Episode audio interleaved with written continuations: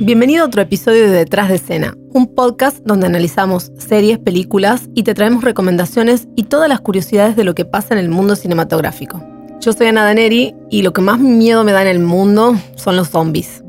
Yo soy Aleja Sascau y lo que más miedo me da es Freddy Krueger. Yo soy Inés Ortiz y le tengo terror a los espíritus. Un pasillo largo y oscuro. Al final vemos una sombra. Contra todo nuestro instinto, vamos lentamente hacia ahí. Nuestro corazón se acelera, el pulso se siente en la sien. Contenemos la respiración y el tiempo parece dilatarse.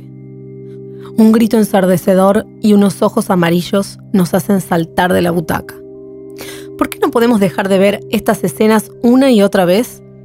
Aunque el cine de terror ha mutado a lo largo de los años, una cosa es segura, nuestro deseo por la adrenalina y esos segundos de pavor son insaciables. Por eso este episodio de Detrás de Escena es un especial dedicado al género. Hoy te contamos cuáles son las películas más terroríficas según un estudio científico y te recomendamos algunas disponibles en las plataformas de streaming para aprovechar este mes en vísperas de Halloween y maratonear.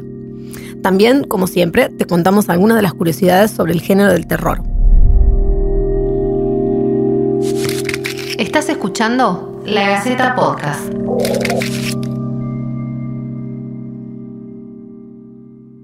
Es un podcast que yo no quería hacer, chicas, se los confieso.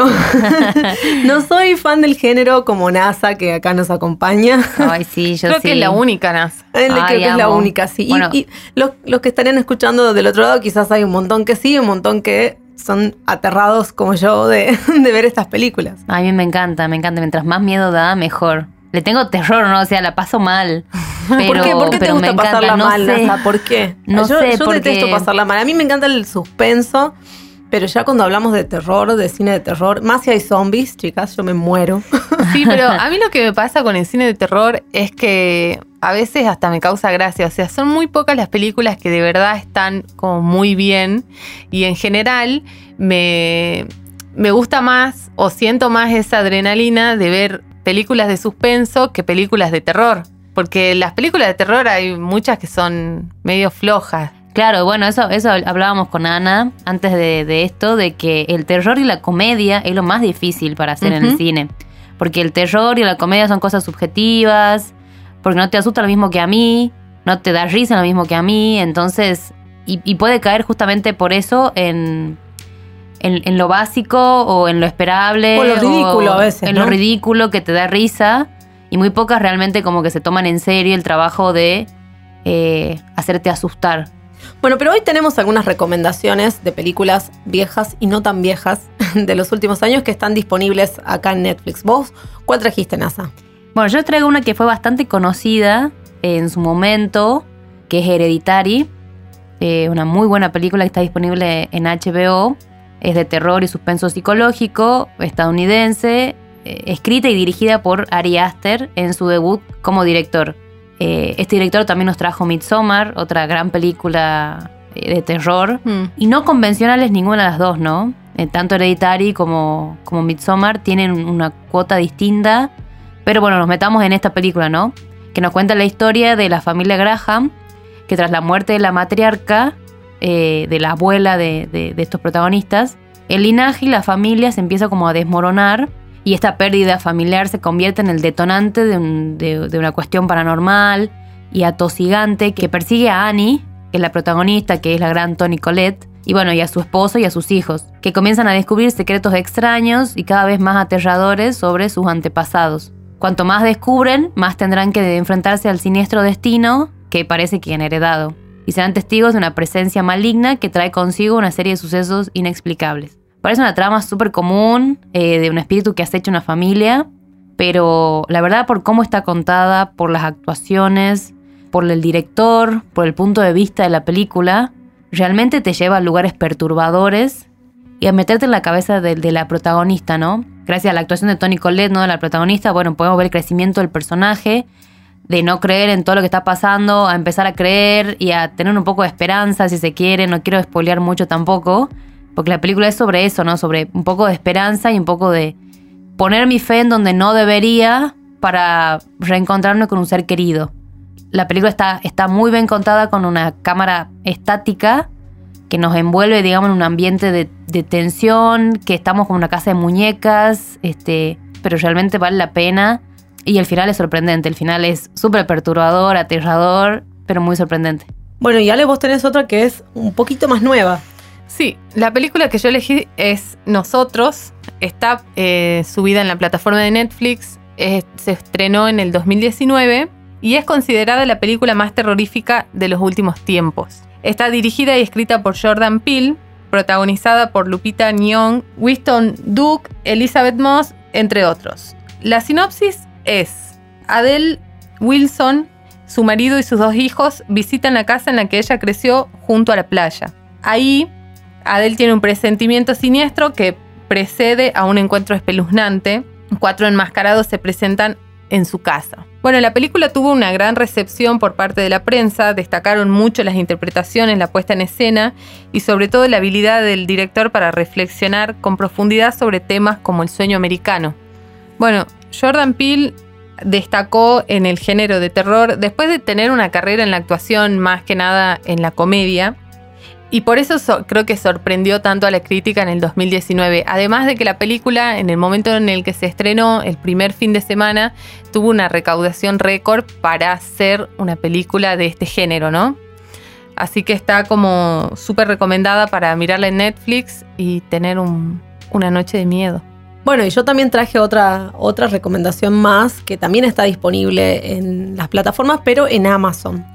Estoy hablando de Sinister o Siniestro, que es una película un poquito más vieja del año 2012, dirigida, eh, bueno, coescrita y dirigida por Scott Derrickson, que lo recordamos algunos por El exorcismo de Emily Rose, o sea, ya había hecho películas del género. Pero esta película tuvo muchísimo éxito y, marcó de alguna manera al, género en los últimos años. Tuvo su secuela, que no le fue tan bien, eh, en donde ya no, la dirige, pero sí la produce eh, Scott Derrickson. Eh, y estuvo hasta hace poco como la película más terrorífica en un estudio que hizo Science of, of Scare del Reino Unido. Y la trama básicamente cuenta la historia de un escritor de novelas de crímenes que, bueno, escribía este, este escritor que se llama Ellison Oswald, que está interpretado por, y me pongo de pie, Ethan Hawke, que nada, bueno, no recuerdo que haya hecho mucho terror Ethan Hawke, pero todos lo recordamos por antes del amanecer, antes del atardecer. Y, este escritor, eh, bueno, se especializa en escribir novelas eh, que están basadas en hechos reales. Entonces con su familia se va y se instala en una casa en donde ocurrieron crímenes, justamente para investigar y develar el misterio de la desaparición de una niña y eh, bueno, el asesinato de toda la familia que fueron colgados en, un árbol, en el árbol de, ahí de la casa.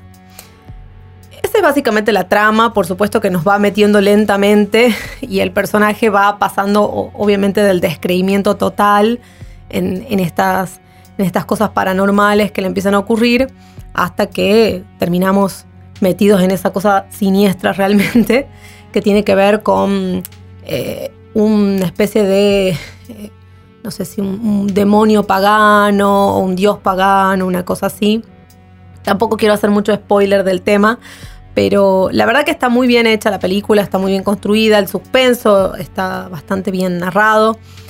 Eh, se aprecia bastante que el monstruo no aparece mucho, sino que él lo va descubriendo en, una especie de metrajes encontrados, ¿no? De, una, de unos films de Super 8 que él encuentra eh, en la casa. Va descubriendo escenas de la vida cotidiana de las familias que, de la familia que vivía ahí, de otras familias y de una serie de asesinatos encadenados o que tienen alguna relación entre sí empieza a investigar y va descubriendo el, rostro de este demonio que aparece y ciertos símbolos paganos y demás que van apareciendo. Bastante buena la película, la verdad me gustó. Eh, sí, la encontré un poco, un poco predecible el final, o, quizás yo lo esperaba, pero me gustó el final, no lo vamos a spoilear. Y, también me gustó que no hace un abuso del gore o de lo desagradable para construir el miedo, ¿no? Sino que es más bien eh, es justamente el, no mostrarnos o mostrarnos poquito y de a poquito lo que nos va generando terror. Así que estas son algunas de las recomendaciones que les traemos eh, en este podcast, pero mm, tenemos como siempre nuestra sección que a mí me encanta de las curiosidades que trae NASA, que hoy nos trajo varias eh, del cine y del género de terror. Bueno, la primera película de terror de la historia se hizo en 1910. Recordemos que el cine empezó en 1895, o sea, tan solo 15 años después de que nació ya teníamos una película de terror, que fue dirigida por Sir Dowley y se trató de la primera adaptación de Frankenstein. En ese momento arrancó, digamos, todo lo que es el cine de monstruos, que es el primer considero cine de terror, y fue evolucionando hasta lo que es hoy, digamos, fue evolucionando a lo paranormal, a los, al suspenso, al thriller, fue tomando... El slasher, tenemos tantos Sí, géneros sí. y subgéneros, los Caso- zombies. Hoy, sea, hoy en día tenemos, bueno, el del casos reales. Está basado en un hecho real, está en todas las Mm. películas. Eh, el cine fue mutando como fue también cambiando toda la sociedad, ¿no? Podemos hablar, hablando también de, de las primeras películas. La primera película de terror nominada al Oscar a Mejor Película fue El Exorcista, en los Oscars del 74. Fue extraño porque, bueno, no se conocía el terreno del, terror en, en los Oscars. Y a pesar de tener 10 nominaciones, la película, incluida Mejor Película y Mejor Actriz para, para Linda Blair, que es esta niña que realmente la rompió toda en la película, eh, no ganó ningún premio, sino que fue hasta el año 1991, que fue El Silencio de los Inocentes, quien ganó dicho reconocimiento como mejor película y sobre todo debido a la actuación de Anthony Hopkins como Hannibal Lecter. Bueno, así en la historia de los Oscars tuvimos muy pocas películas de terror realmente en la nominación y obviamente que ganó mucho menos. Tenemos como la más reciente que sería Get Out, que estuvo como mejor película, mejor actor creo también, mejor director, pero me parece que no ganó nada. Un dato muy curioso que encontré es que un asesino en serie sirvió de inspiración para tres películas de terror totalmente distintas y totalmente recomendables y totalmente buenas. Se trata de Ed Gein, que quizás muchos no lo, no lo conocen, eh, pero bueno, fue un despiadado asesino en serie que, este, bueno, su historia sirvió para hacer eh, Psicosis, El silencio de Mm. los inocentes y La masacre de Texas. Todas películas ¿no? del 60 y, y 70. Entre los artículos descubiertos en, en la granja de, de- de este asesino se encontraban narices, máscaras hechas de piel humana, cabezas decapitadas, cuencos hechos de piel y otras cosas así perturbadoras que nos demuestra que a veces la realidad puede ser peor que la ficción. Sí. Bueno, hay otra cosa que creo que merece hasta un capítulo aparte, capaz, es eh, lo que pasó con Poltergeist, que todo el mundo dice, y esto me hiciste acordar de esto de la, realidad que supera la ficción, que después de que grabaron la película, todo el cast de actores, eh, no sé, murieron de formas extrañas. Y Incluso también el equipo técnico. el equipo El equipo técnico, sí. incluso dice que durante el rodaje pasaban cosas extrañas también. Así la, que la niña protagonista murió al poco tiempo, ¿no? Siendo niña. Bueno, eso dicen también que pasó en, por ejemplo, el cementerio de animales, que, le- que el rodaje fue también como súper extraño y que este, también tenían como momentos bastante de, de- terror en, en, el, en el momento de las filmaciones. Lo mismo ha pasado, o, o por lo menos se dice, eh, del exorcista, que inclusive hay como algunos fotogramas en los que se ve una persona que en realidad no está. Y bueno, hay todo un mito detrás de, de este tipo de películas que también creo que funciona y sirve para el marketing propio de cada... Sí, inclusive, inclusive, bueno, la actriz del exorcista, Linda Blair, eh, hasta el día de hoy no, no puede tolerar temperaturas bajas. Mm, Porque en el exorcista, para la escena de- del exorcismo en sí, que hacía mucho frío, encendía el aire acondicionado a todo lo que da, ya estaba en camisón, entonces sufrió hipotermia, sufrió mucho frío, hasta el día de hoy ya no, no supera eh, sentir frío, digamos. Y bueno, inclusive también la que hace la madre se fracturó una clavícula, creo, filmando. Bueno, un montón de cosas, digamos, que pasaron por detrás de esta película. Y hablando, vos hablabas del cementerio de animales, me hiciste acordar, bueno, al escritor, ¿no? Stephen King, que también es el escritor del Resplandor, sí. que creo que es una gran película, eh, también súper recomendable. Creo que a todos nos gustó, pero a él no. A Stephen King no le gusta el Resplandor. Yo, tengo que decir algo ahí al respecto. A mí me, me- me gustó la película y me gustó el libro, pero creo que son tan diferentes que, que, bueno, entiendo por qué no le habrá gustado a, a Claro, a porque Stephen King. Kubrick, porque Kubrick tomó su. El director de la Kubrick película. hizo lo que se le cantó. Hizo su propia Tomó, interpretación sí. de- del libro. La- el Sí, libro no tiene nada que ver. o sea, de todas formas, la película es buenísima. La película es buenísima. Forma parte de los clásicos. Además ha generado, cine. yo creo que también ha generado una iconografía la película que nos ha marcado en, en muchos sentidos, ¿no? Una iconografía de hasta pop, le, le llamemos si queremos, ¿no? De hasta memes. O sea, hoy quizás muchísimos no vieron la película y conocen Sí, los memes. los memes. ¿Cuántas- de la- ah, aparte, en, en cuántos programas y, y de En todo salió la famosa frase. Aquí está Johnny. Claro. Sí. En Los Simpsons, en, en- en todo, en toda, en la, toda cultura la cultura popular. popular. exacto. Entonces, bueno, eh, no, no se le puede restar el mérito a- a- al director, pero bueno, el, el libro también es un gran libro. Tiene unas 600 páginas, creo que era para adaptarlo a una serie, no sé, es larguísimo. Y, y es, es un gran libro también, pero explica muchas cosas que en la película están desdibujadas y tergiversadas. Y bueno, entiendo por qué yo como, como escritor quizás me hubiera enojado de, Bueno, por, por, interpretación. por detrás de eso, Stephen King hizo una serie sobre el resplandor en el año 2000. Él la, la produjo, creo, si no me equivoco, y ahí sí, esa sí le gustó a él, porque fue como de su libro. Bueno, Stephen King habló de, de su admiración por Kubrick, pero la verdad que e- es lo que vos decías, ¿no? Que hizo lo que quiso, que el resultado lo decepcionó porque no era nada que ver con su historia, que sacaron un montón de cosas importantes, que hasta Nicholson tampoco le gustó porque no era... porque ya él decía que uno del primer momento que lo ve a Jack Nicholson piensa en un loco. Y la idea era Mm. que el personaje de Jack vaya creciendo en su locura. O sea, empiece como un tipo normal y termine siendo un loco desquiciado. Según el punto de vista de Stephen King, no pasaba esto con, con Jack Nicholson. Además, hasta le cambió el final. Quiero que lo sepan. No voy a decir el final del libro, pero le cambió completamente.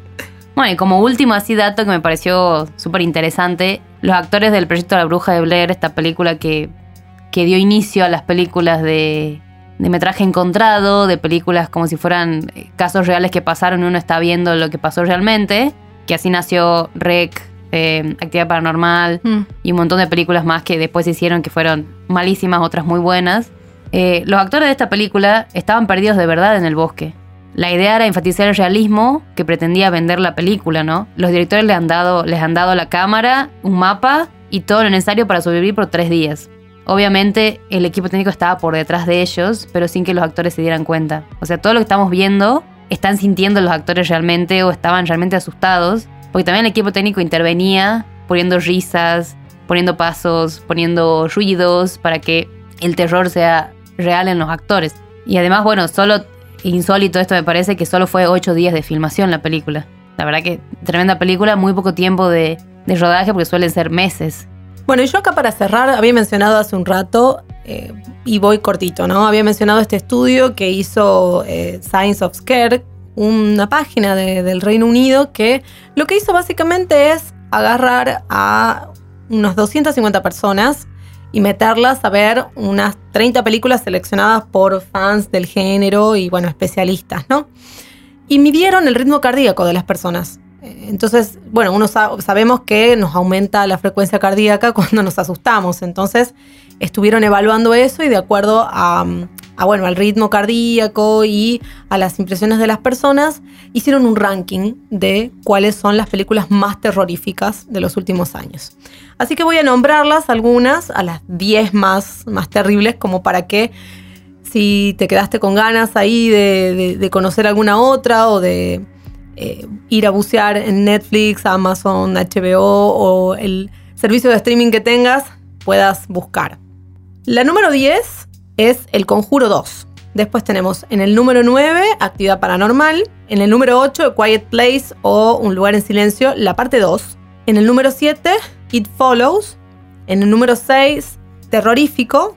En el número 5, Hereditary, que ya NASA estuvo hablando de esa película, que está nombrada en español como El legado del diablo. En el número 4, El Conjuro, la 1.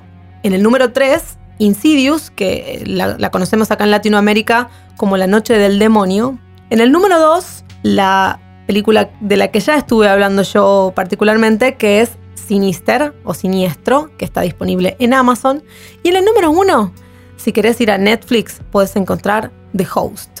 Así que bueno, esas son las recomendaciones de esta semana. Por supuesto, habrá muchas películas más. No sé, vos que estás del otro lado, qué película, cuál es tu favorita del género de terror, qué película te gustaría que hablemos, que reseñemos. Te esperamos la semana próxima. Esto fue La Gaceta Podcast.